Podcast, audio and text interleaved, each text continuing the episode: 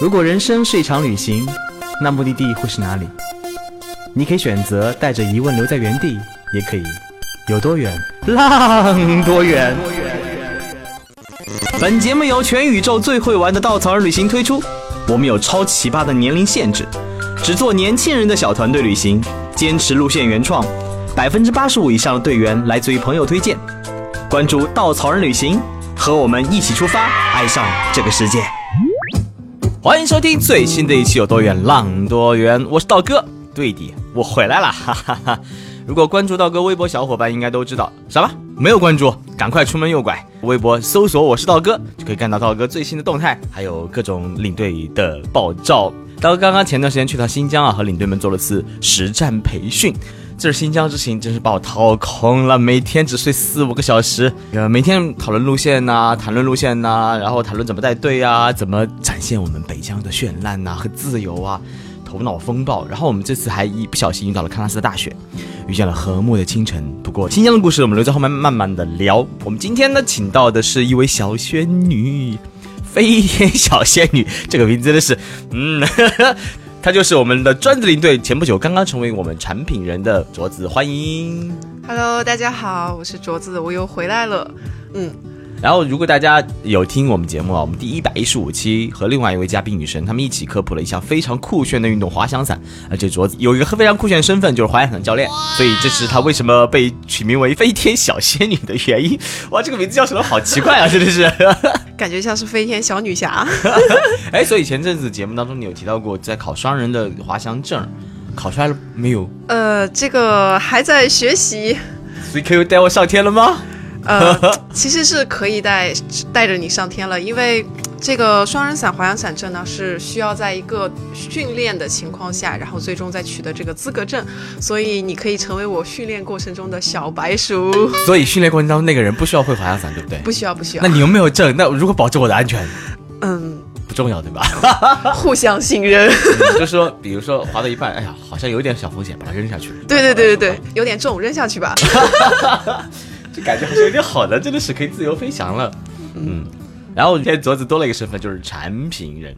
其实身份转换的话，你觉得做滑翔伞难还是做产品难呢？其实难点不一样，感觉没关系。二货老板没有听，你大胆的说。其实难点不一样，爽点也不一样。就是滑翔伞呢，痛点对也不一样。然后滑翔伞呢，它的。难点是在于你很谨慎，就是在空中的每一个瞬间都非常的紧张。但是产品的点，它的难点在于，嗯。你是在为每一个人而紧张，在希望队员能够体验的好，希望领队能够带好这条队，也为二货老板呢而紧张，希望这条路线能卖得好。所以呢，这个紧张的点也是不一样的。所以我可以理解为，其实你飞天的时候，个人更多感觉是自己的感觉，就是我在天上自由翱翔，老鹰在旁边盘旋。白云在身边拂过，然后你紧张的只是自己的安危，但是其实更多时候你在享受那个过程。对，但做路线的本身，嗯，尤其是改指南做路线交接的时候，你更多考虑的是对周边人的影响，对领队的影响，其实责任感更不更不太一样。嗯，对，是的，嗯，其实呃，滑翔伞的过程中呢，更多的是一个。自己个人与个人的一个交流，但是做产品呢，也是和领队的一个切换吧。就是领队的时候，你可能顾及不到一个整个一个上下这样的一个整个群体性的这样的一个关系，但是做产品呢，就是说你可能要面面俱到的考虑到每一个人的感受。所以你以前带土耳其带的比较多，因为土耳其是华侨圣地嘛，你也是生活过的地方。那现在是不是顺利接手土耳其了呢？是的，顺利接手土耳其，彻底成为这个“顺利”两个字，说出来脸上有点 迷之尴尬的微笑。对对对，就是感受不一样。嗯嗯，所以有什么难处或者有什么痛苦的地方呢？痛苦的点就是在于从早到晚都在看土耳其，包括做梦的时候也在土耳其，但是眼睛一睁，我还在上海。太痛苦就在于你想到那个地方，你怀念那个地方，你脑子里全是那地方，然后你发现你人不在那个地方。对，就是做路线啊什么的，脑海中走了一千遍，然后发现眼睛一睁还在办公桌前。好了，我们今天的主要话题还不是聊土耳其，不是聊路线啊，是聊你的另外一个身份。今天作为飞天小仙女，我相信你除了滑翔伞，也有很多很多飞翔的梦。所以前段时间去美国去考跳伞的执照了。对，原来跳伞需要执照的。对我以为自己可以，没不要管我，我去了山下，我来了，然后就这么纵身一跳。嗯，那可能就。不知道跳哪去了，所以跳伞证是是有了这个证以后就可以带人跳，还是说只自己可以跳了？嗯，跳伞证是相当于一个你想一个人独自玩这项运动的一个门槛证，相当于是这样的一个作用。就是你如果想要独自跳伞的话呢，你就先必须要考到 USPA 的 A 证，然后这相当于一块敲门砖，然后你拿着这个证呢去任何一个允许单人跳的基地，你就可以一个人从飞机上跳出来了。哦，天，很爽的样子。那那要带人跳的话，是不是要考更多的证？那是需要考很更多的证，走更长的路。没关系，先把滑翔伞的双人证考出来，带着我飞，好不好？好的。其实卓子是一个特别喜欢户外的人啊。他除了滑翔伞之外，他尝试过非常多的运动，比如说曾经骑行过川藏线，专门去学跳伞，还是个游泳教练。哇哦，可你为什么依然那么白皙呢？户外的爱好者应该都是那种黝黑的、古铜色、闪闪发亮的，你为什么还那么白？呃。晒不黑，这句话说出来，嗯，很多要跳出来 打人了。旁边我们的小编乌漆麻黑看看着我们一眼，你继续黑下去吧，挺好的。你作为男人，你能不黑吗？真是的。既然作为一个户外达人，我相信你想征服很多的运动，为什么选择跳伞？嗯，其实学跳伞呢，是因为当时学滑翔伞的时候。就给自己定下了这样的一个过程，从滑翔伞，然后想要学到跳伞，然后如果有机会的话呢，可以再想尝试一下高空翼装。但是其实当时就是高空翼装，就是那个很酷的衣服从空中跳下来。对，是的。然后，但是学跳伞呢，就是规划了特别多年，就像是很多人说，嗯，我想去环球旅行一样的事情。但是其实他付出的过程呢？呃，对于我来说也拖延了很久，有很多的机会，在我在我自己做那个专职领队的时候，其实有很多自己空余的时间，但是都没有下定决心去学跳伞。是因为贵吗？呃，是因为穷。听说跳伞是一个很像还蛮贵的运动的。道哥曾经去过好多次新西兰，每次看见他们在跳伞的时候，内心就会在澎湃，翻起涟漪。每次说服自己不去跳的原因，就是因为那么贵，不要去跳。什么一跳两三千，但其实更多时候。特别害怕自由落体那一瞬间，就没有那个勇气走出那个舱门，真的是这样子。但是每次看见别人自由翱翔的时候，心中总会有一点点在在在有一个小兔子在敲自己：你去，你去，你去！人生难得一次的去勇敢的去做那么一次尝试。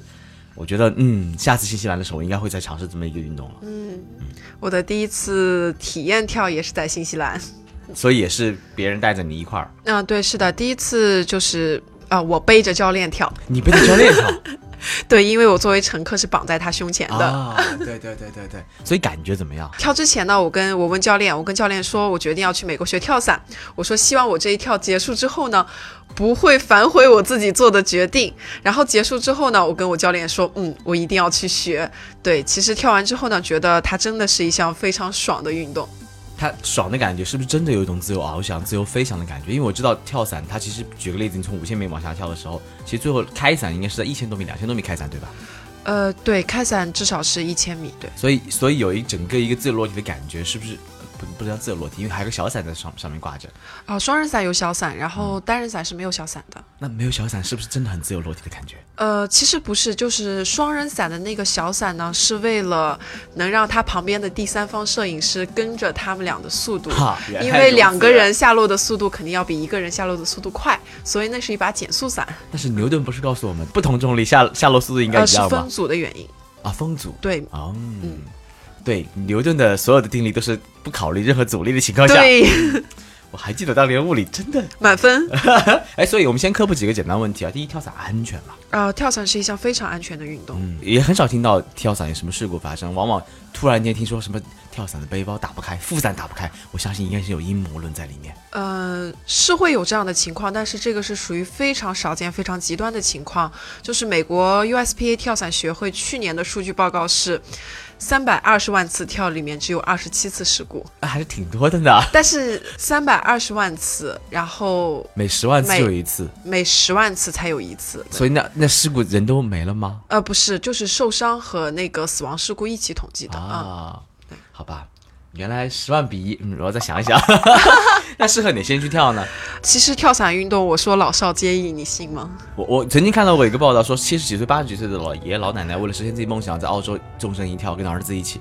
我是有看到这样的报道。嗯，对，其实那个双人伞跳伞呢，更是不需要一个挑什么样的人群，只要你有这个胆量，然后你有这样的一个自己的心理建设，然后并且呢，你没有一些心呃身体上面的，就是像心脏病呀、高血压呀这样的疾病，其实都是可以体验跳伞的。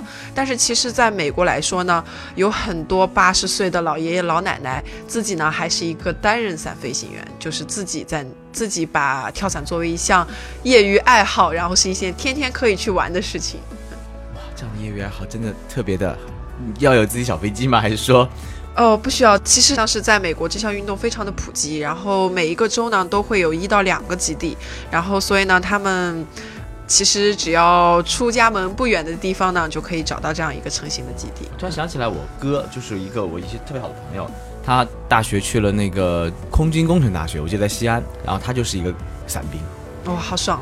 哎，然后他当时跟我说的，就是跳到吐了，后面再也不想跳了。他每个学期要跳一千次，基本上每一年一千次，然后每天早上早上早跳、中跳、晚跳。我说天哪，感觉人生到达了巅峰，好嗨哦！他跟我他跟我描述整个跳伞过程，也就是。跳的时候其实很痛苦，因为每天要早起晚睡，就是在每天在空中翱翔，就是久了就完全感知不到那种快乐。但自从不飞了以后，不跳了以后，就很怀念那个在天空翱翔的感觉。真的，我也是走了这样的一个心路历程。嗯，所以你整个学习过程当中，你去了美国，对，而且听说是。那个在来稻草人之前，来做全转全职之前去的，对对对，还听说在跳伞的过程当中，嗯，经历了一次电话嗯视频面试，三次 三次面试，对，所以我的嗯整个面试过程伴随了我整个学跳伞的过程。所以你经历了怎样起伏，让你跳伞一次次没有考过，最后延延期了呢？哈，都知道我延期了。对对对，是，其实跳伞这个事情呢，嗯，在我去之前，我总觉得。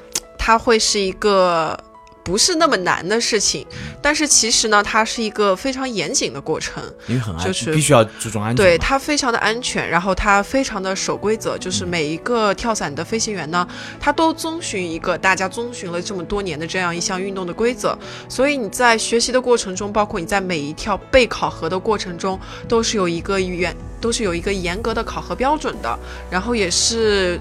对你负责，因为你在结束之后去从事这项运动的时候呢，不仅是对自己负责，也是对别人负责的一个过程。所以在你的考核过程中呢，他会需要你严格的通过一系列的考核和有还有一些那个就是测试。如果你达标了之后呢，你才算这一趴顺利的通过，然后你进入到下一个流程中，走完所有的流程才可以顺利的拿到 A 证。嗯，那。学习的跳伞过程当中，有经历过什么样的起伏、心路历程呢？其实我觉得我的每一跳都是一个完整的跌宕起伏的心路历程。说点不开心的，让我们开心一下。嗯，其实呃，说点我的比较怂的过程，让你们开心一下。准备好了，嗯，对，因为那个刚才你也说到了，就是他们伞兵训练的时候，每天都起得特别早。然后我在学习的时候，我也发现。美国跳伞的这个基地啊，大家起的都非常的早，早晨最早的一班飞机呢，七点钟开始，就是大家呢基本都是五点钟起床，然后六点半到基地，然后六点半就开始准备，然后要起飞。然后刚开始我不太理解为什么，我觉得哇，这些人都要起这么早，跳伞运动为什么非要起这么早？对于我来一个起床困难症患者来说是非常痛苦的一件事情。是因为早上风小吗，还是怎么样？是因为早晨的气象条件比较的稳定啊。嗯，不管在任何一个地方，然后这个规律都是适用的。所以呢，很多跳伞基地呢，基本上都是早晨六点到七点钟开始运营。然后每天早晨起床的时候呢。我就开始就是开始自我犹豫，就觉得哎呀，我又要跳了，又要跳了，又要跳了，好紧张！每天都在重复早早起紧张的这样的一个过程。那会不会跳过一次以后就没那么紧张？还说每次都会很紧张？不会，每次都会很紧张。对，但是就是其实就是克服这种紧张的过程，让你非常的。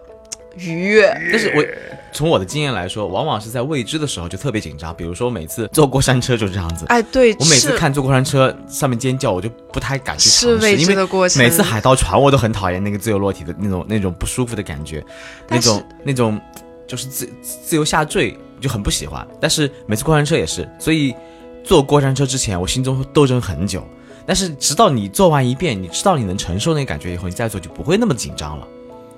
看来跳伞是远远大于这种。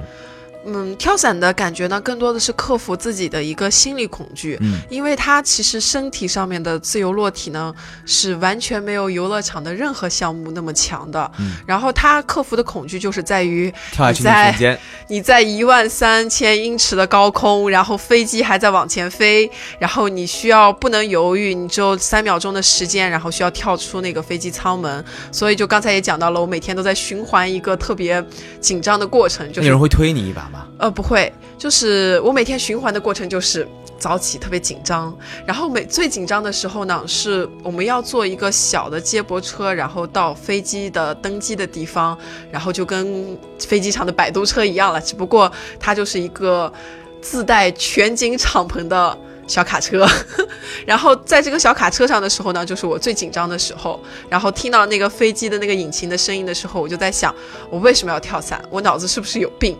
我为什么要跳伞呢？就觉得每天都在坐飞机，然后坐了我人生中最密集坐飞机的一段时间。然后坐飞机这个瞬间就觉得，我不是为了飞去什么地方，我是为了上去跳下来。然后所以每天那个往飞机走的那个时候，是我内心中。最摇摆、最紧张的时候。我特别能理解那个画面呢，就你刚刚有说早上六七点钟是太阳可能刚出来的时候，对，地平线之外一轮红日缓缓升起。如果一个上帝镜头，一辆小卡车在在整个一望无际的机场上奔驰，然后敞篷车后面坐着一些背着伞的人，非常潇洒，大概一个车二三十人的，头发随着风在吹动，然后你看的时候特别的悠闲，但你坐在那个车里面的感受是肯定不一样的。对对对。我可以再分享一个小点，就是当时我特别紧张，坐在那个车上的时候，然后有一个老爷爷坐在我旁边说：“你跳了多少跳了？”然后我说：“这是我第七跳。”哎，第一跳就是要自己一个人跳出去吗？对，是的，对。那之前会做什么样的准备呢？之前会教你什么样的动作呢？应该有很多很多前期准备过程吧？呃，对，是的，因为前期呢，其实他会做一些地面的训练，嗯，然后是会教你一些空中的动作，但是其实呢，是这个是需要你自己去在跳伞之前报一个风洞的训练。哦，所以其实跳伞之前还有一个另外一个训练，这训练通过了才能来参加跳伞。呃，这个是自己个人的选择，你也可以直接去跳伞，然后你也可以去参加风洞训练。可能我参加了风洞训练之后的补考次数是四次，不参加风洞补考的次数可能是十次。对，那我们继续回回到那个坐卡车上上飞机的过程。老爷爷，对，老爷问你多少？老爷爷问我多少次了？当时呢是我的第七跳。然后我当时特别的紧张，就是因为一个飞机上呢，它会有各种角色的飞行员，它会有双人伞教练带着乘客，然后也会有跳了很多次的单人飞行员，然后也会有那种编队的，就是有一队的人他们一起去跳的那样子。然后一个飞机的人，但是坐在接驳车上的时候呢，大家都是混着坐在，就是散开坐在一起。当时我就是表现的特别的紧张，就是一看你就是菜鸟的那种感觉。然后老爷爷就说。呃，你第几跳？我说我第七跳。然后老爷说没事没事，加油加油。结果这个时候呢，车上有一个姐姐吧，她站起来突然说，嗯，庆祝今天谁谁谁第一千跳，对。当时我就嘴就弯成了一个 O 型的样子，然后那个爷爷就说拍拍我的腿，就说听见没，一千跳了，你还有很长的路要走，加油加油。然后我当时就想，我靠，一千跳大神。但是在听完这个的第二天，我们的接驳车上呢有一个九千跳的大神，九千跳，每天跳一次要跳多少年？三十年。对，因为他们都是，他们一般一跳呢都是每天都会跳到六到七跳。所以呢，也是一个伴随了他们人生中很久的这样的一个兴趣爱好。然后，其实每次就是在接驳车上的这一个过程呢，就是你会和别人有交流，然后就又紧张，然后又放松，然后就觉得心里面比较的五味杂糅吧。因为其实，在接驳车上的这一个过程呢，是唯一可以交流的一个过程。因为到飞机上呢，声噪非常的大，然后大家说话呢就会互相听不到，就飞机上呢就不太会交流了。然后下一个阶段呢，就是上飞机起飞的过程，因为我们不是有高度计嘛，在飞机起飞的过程中，你就会看到那个高度计一点一点的攀升到，呃，你你要需要出舱的那个高度。所以其实整个小飞机上面是没有换压舱的，就是它直接能随着空气的上升，你能看到空气上升。对，是的，因为现在的那个民航的飞机都是可以。试压的嘛，在那个整个机舱里面。呃，对，我们的小飞机是不试压的，而且有的时候夏天的时候呢，他们是会把门开一半上去的，就是那个是留会留一个出风口上去。好嗨哦！而且空中五千一一万三千英尺，应该是四千多米。呃。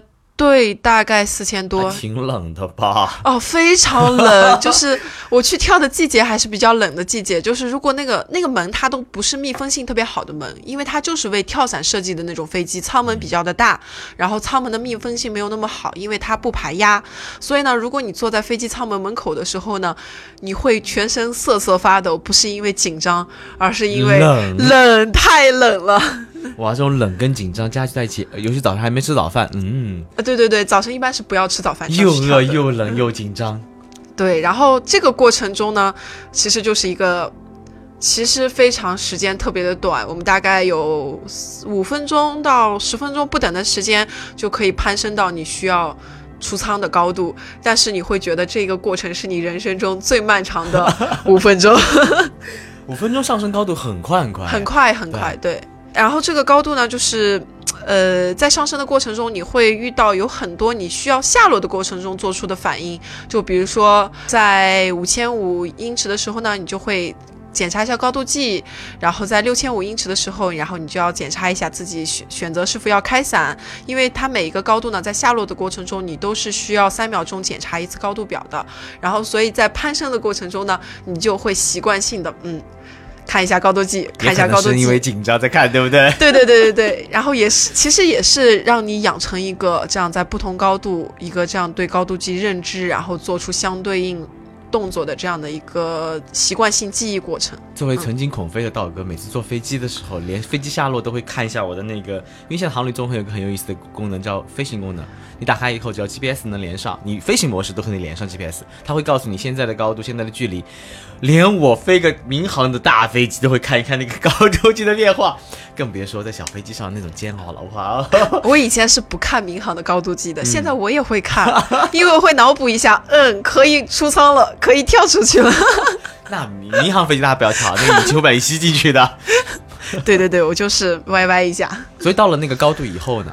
嗯，到了高度以后，就是我刚才说了，为什么你只有三秒钟或者是更短的时间决定出舱，是因为它都是有一个大家一个集体遵守的规则在里面的。因为你在飞机上呢，不是你一个个人的行为，而是一整个人都在飞机上，它需要有一个次序往下跳，就是包括你不同身份，你跳不同的动作，或者是你人多人少出舱的顺序都是有一个。就是既定的规则的，你要按照那个出舱的顺序，然后去上飞机，这样能保证出舱也是按照一个次序出舱。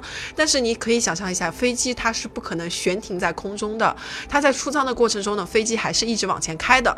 所以呢，为了不让最后一个出舱的人已经远远远离降落降落区域，所以每个人出舱的时间呢是固定的，你不能因为你个人的一些犹豫呀或者紧张。去影响到后面的人的出舱，所以你终就是本着对这项运动和对其他人这样一个负责任的态度，你也需要，即便再紧张，你先在你的一秒钟之内 get out 出去再说。然后自由落体的时间多长时间？大概？呃，零点五秒。零点五秒。然后呢，就是在开伞之前，从跳下飞机到开伞之前，这个时间大概多长？嗯，五十五秒。五十五秒。其实最舒服的是这段时间，对不对？对。其实最舒服的呢，是在出去的前十秒，因为在这段过程中呢，你是在下落，但是又没有自由落体的感觉。但是在这个下落过程中呢，你需要去克服那个分组，但这个过程中呢，你就会在克服的分分组的过程中，你会出现一些翻滚呀，或者是不稳定的动作。其实这个过程中呢，你觉得你是一个。彻底克服了重力的这样的一个过程是非常自由的。嗯，然后你其实在这个五到十秒结束之后呢，风自然会把你吹成一个非常稳定的样子，就是你像是趴在地上，嗯，像是这个动作怎么说呢？腹部着地，我们叫它腹飞，就是腹部着地，然后。胳膊和腿一起往上翘，然后这样一个后滚型的这样的一个姿势，在空中中呢，任何人只要你在一个 relax 的状态下，都会被吹成这样的样子。所以在十秒钟之后呢，就是一个稳定的下落的过程。所以稳定下落反而没那么爽了，真的没那么爽了。我一直以为稳定下落是最爽的时候。嗯，对，其实，在初学的过程中呢，这个稳定下落的过程中呢是比较的长，因为你所做的呢就是需要稳定。需要那个不去出现一些不稳定的状况呀，或者是翻滚呀什么的。其实你就是主要是让自己能够保持一个状态下落。但是在你完成了初学的这样的一个过程中呢，其实你是可以在那个四十多秒的稳定状态下做很多的动作的。比如说和很多人的编队飞行呀，你们可以在空中摆出各种造型。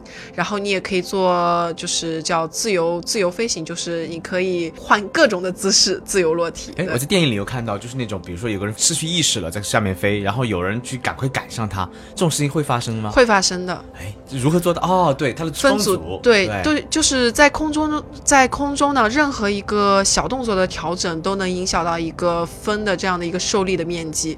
就是你会，比如说收一下腿，收一下胳膊，甚至低一下头，都会输出不一样的一些动作。啊，所以。那最后跳伞打开伞以后到落地大概多长时间？呃，这个要看开伞的高度，就是像小菜鸟呢，一般开伞的高度就比较的高，可能五千五英尺就开伞了，所以到下落过程中呢，可能还有十分钟的时间。对，十分钟时间。那整个过程当中最享受哪一段？出舱的十秒钟。出舱十秒钟。对。好，我们来我们来复盘一下整个过程啊。早上天还没亮，很紧张，从睡梦中惊醒，纠结我要不要去，我要不要走。心里害怕斗争，然后呢，可能在决定那一刻我就出门了。出门了以后到机场，到基地，然后阳光可能刚刚起来，然后远方的一轮红日，照在心中的光，照在脸上，然后一帮人背着伞，检查了伞，做了动，做了各种准备工作，一群人一起谈笑风生的坐上小卡车，在上面聊天，克服心里的恐惧，然后一点点一点点恐惧还在心中斗争着，但是随着飞机起升那一刻，迎着阳光走的那一刻，其实爬升的过程当中。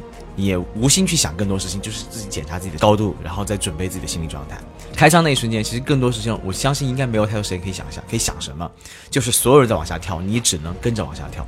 对对，那那一瞬间可能就一两秒钟的决策时间，但是也可能是一个最痛苦，但是又是一个最勇敢、最坚定的时刻。下去以后十秒钟，享受那十秒，就十秒钟，在四十几秒的调整，最后打开伞，十分钟落到地面，完成这一整条，这一上午的纠结跟斗争，其实。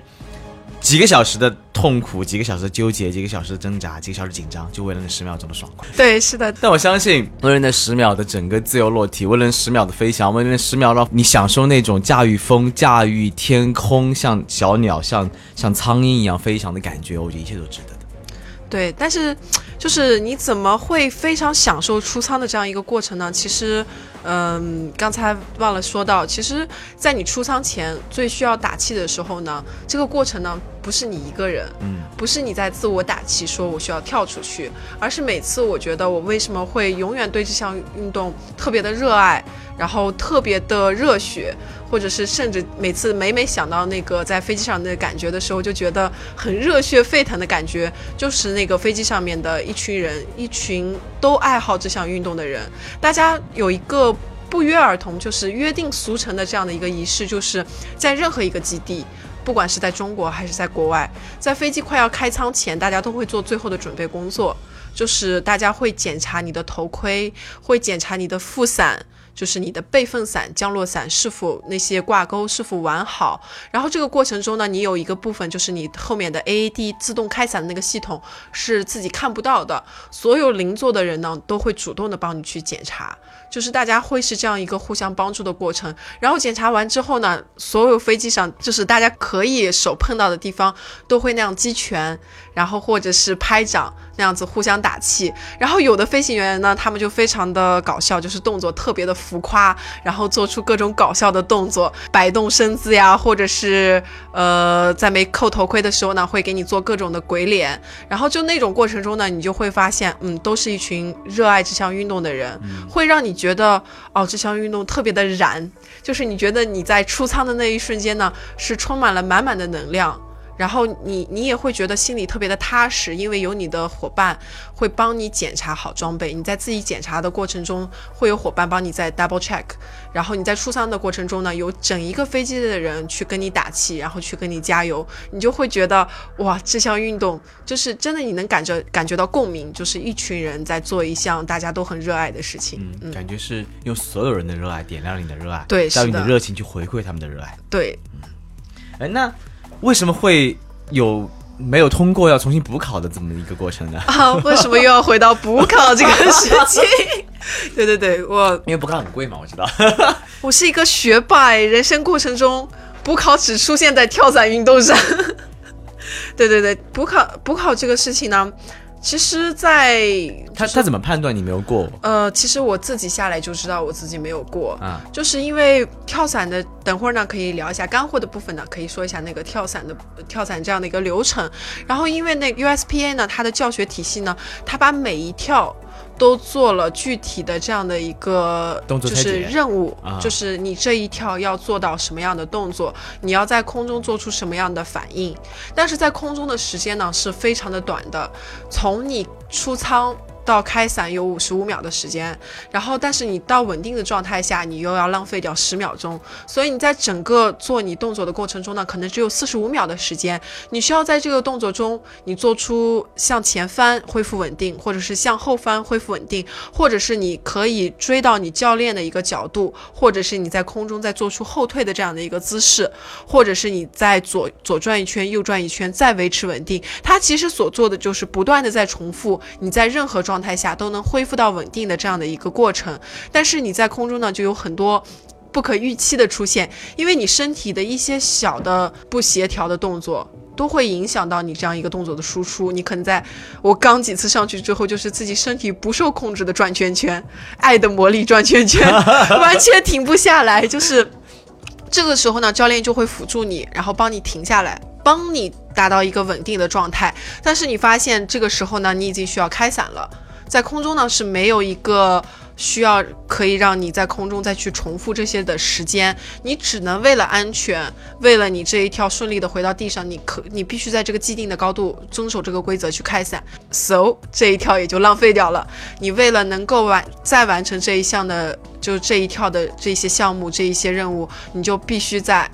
重新跳一次哦，明白，就跟那个 Paddy 考那个废水执照一样，考潜水执照一样，对，是的，学会摘下氧气瓶盖上，学会很多很多动作，就是要不只是要完成这一跳，而是要在过程当中去验证你能不能应对各种突发状况。对，是的。但是跳伞这个事情呢，就是它没有那么多的环境和时间，能够让你在一跳中间无限次的复盘。嗯，所以补考一次多少钱？啊，天哪，为什么要说这个痛心的事情？嗯。补考一次一百五十美金，补考了四次，对我补考了四次，六百美金干很多事，但是六百美金在新西兰你就跳一两跳而已。呃，新西兰对，但是在美国来说呢，嗯，其实整个课程是不贵的。然后补补考为什么会这样贵呢？因为你会额外的去用到教练的资源，凡是用到人的都要贵死了，在国外。而且当时你因为这个要改签回来的机票啊，对我还浪费了。对，我还浪费了回国机票，为什么要提醒我这些事情？哎呀，哪壶不开提哪壶，我就想到这些事儿，怎么办呢？我本来都麻痹自己，忘掉了这些过程。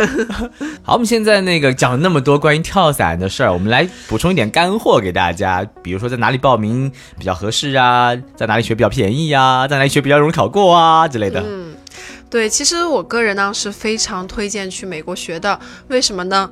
因为穷啊。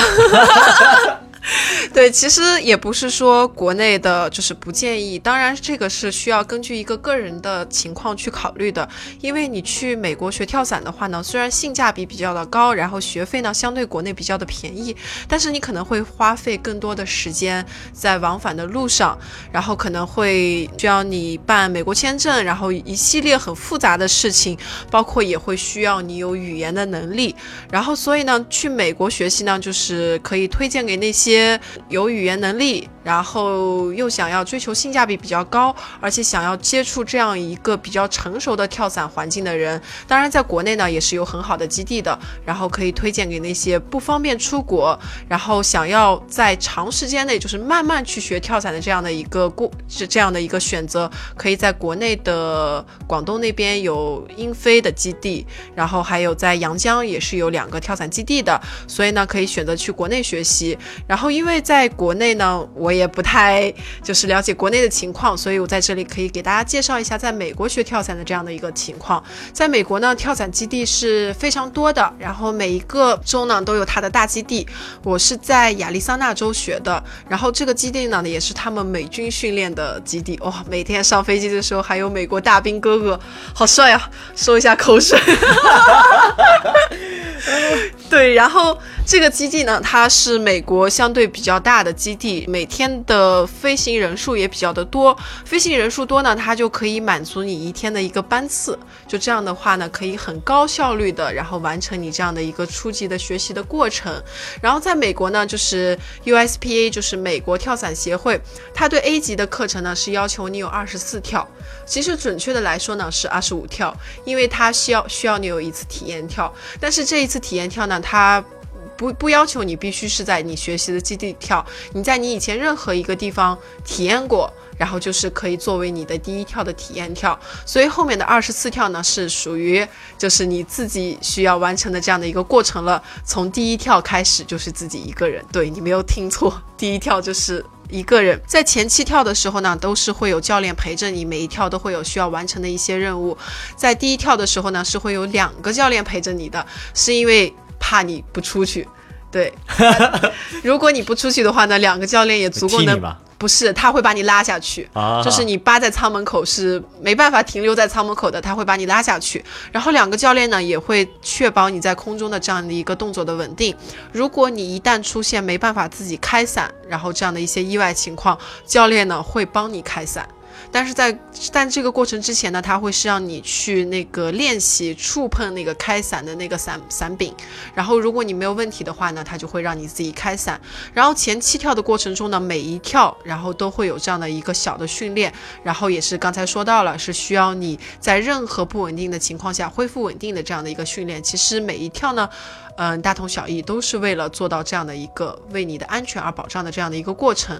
然后在七跳结束之后呢，在亚利桑那这个基地呢，就是它会有一个非常人性化的安排，它会让你几跳自己的 solo，就是自己跳之后呢，还是会有教练去陪着你跳。然后在这个过程中呢，教练只是一个旁观者的角度，他会去辅助你，就是让你完成一些动作。然后更多的呢是去观察你是否能够适应在空中自己跳伞。或者是自己做出一些反应这样的一个过程，有了教练陪你呢，其实你就心里更有底一些。在每一跳结束之后呢，教练会给你再做拆解，再做分析，然后告诉你下一个的动作要领，或者是如何改如何改正，然后你就是再去进行你的下一跳，然后一直到你的二十四跳结束。在这二十四跳中呢，还有三跳是低空跳，就是从六千五英尺。的时候把你扔出去，所以你在出去之后呢，可能只有三到五秒钟的反应就要立马开伞，就是你身体一旦恢复稳定就要开伞。这种情况呢，也是为了防止你有任何危险性的情况需要你低空出舱，然后是做这样的一个训练。其实所有的 A 证呢，都是作为一个。呃，刚才一开始呢也说了，是作为你一个开启自己个人跳的这样的一个敲门砖。然后你有了 A 证之后呢，你就是一个独立的 fun jumper 了，就是可以自己一个人去飞机上然后跳伞，你就必须开始对自己负责任了。拿到 A 证之后呢，其实就是你一个自己无限次积累跳数，然后或者是你想再进阶学习，然后这样的一个过程，然后学到 B。跳到 B 证呢，是需要你完成一些伞控的课程，然后就是你在开伞之后如何去控制那个伞。哎，对于我来说 so easy。作为一个飞滑翔伞的飞行员，对。但是你跳到五十跳之后呢，你就可以去申请这样的一个 B 证。然后 C 证呢是在两百跳之后，然后相应的 D 证呢就是五百跳之后。然后这期间呢，不仅是有跳数的增加，然后还会有一些相对应的需要你这个空中技巧的这样的一个学习。所以。那跳伞也是一个。嗯，路漫漫其修远兮，吾将上下而求索的一个过程，也不便宜啊。对，是不便宜，但是就是在美国来说呢，还是一个性价比比较高的。那就说一下我在美国的费用，就是其实所有的课程呢。是可以控制在三千美元之内的，那是真的不贵呀，真的不贵，对，二十四跳，而且真的不贵。那个亚利亚利桑那这个基地呢，因为它有非常多的那个 coach jump，就是有教练陪你跳，所以价格还是比较偏高的。在休斯顿这个基地呢，它是只需要一千九百美金的。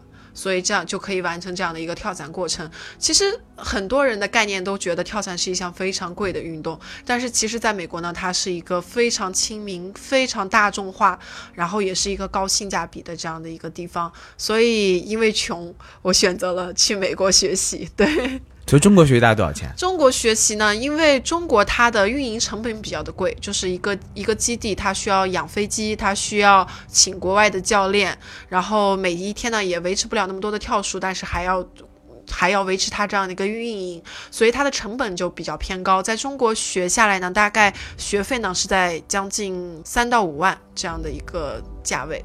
嗯，了解了。所以你那么喜欢极限运动，而且选择都是一些还在我们看来挺危险、挺小众的极限运动。嗯，所以在你完成滑翔伞、完完成跳伞这件事情本身以后，你对极限运动的理解会不会更加不一样？嗯，会不一样。就是你在不断的去尝尝试不同种的极限运动，其实也是一个在和自己交流的过程。嗯，哎，其实我也从事的不是极限运动了，只是不管是滑翔伞还是跳伞，它都有一部分非常极限的玩法。嗯，啊，像是我这种。我都能玩的当然是比较平民化的这样的一个部分，但是你在去接触这项运动的过程中呢，你可以更多的去发现自己的潜力，就是会激发自己的一些嗯勇气吧。就是你在做了之后，你就会发现这件事情并没有想象中这么难。但是你在去做这件事情的这样的一个决定中，你就会发现最爽的其实不是说呃你。做这项运动有多么嗨，或者是你回想起来这件事情的时候，你最开心的是我做了这样的决定。就比如说我嚷嚷着我要学跳伞，可能也要三四年了，但是现在回想起来，跳伞这件事情带给我最难忘的回忆，还是我终于做了决定去做这件事情。嗯，在去就是从事这些运动过程中呢。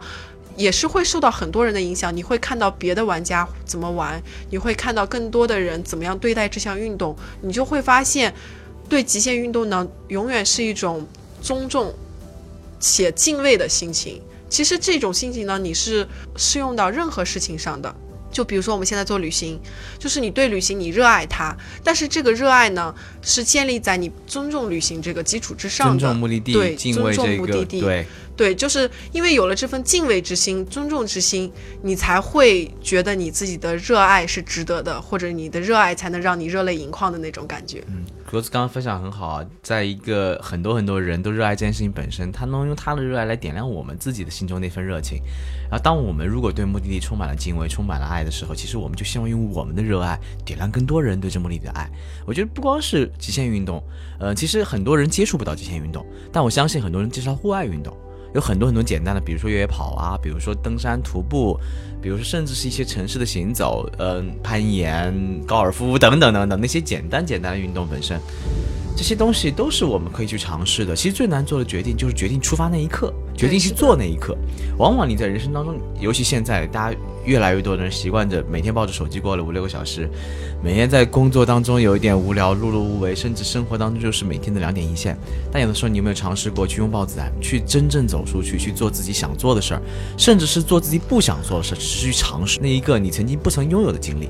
这个经历才可能是你人生的财富跟阅历。当你老去，或者当你成长着别人眼中那一个成熟的人的时候，你的微微一笑，你的眉宇之间，你所经历的谈吐，都是你曾经走过的路，曾经见过的人，曾经看过的风景，曾经尝试过的事情。你如果没有经历过这一切，你，你七老八十时候会不会后悔这一刻曾经没有去完成那些那么多你想做的事儿？所以，当你决定出发那一刻，你就勇敢的去出发。好，再次感谢卓子分享今天那么精彩的故事，我们下期节目再见。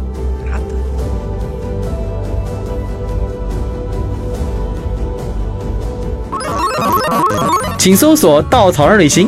和我们德艺双馨、颜值出众的领队一起出发，爱上这个世界。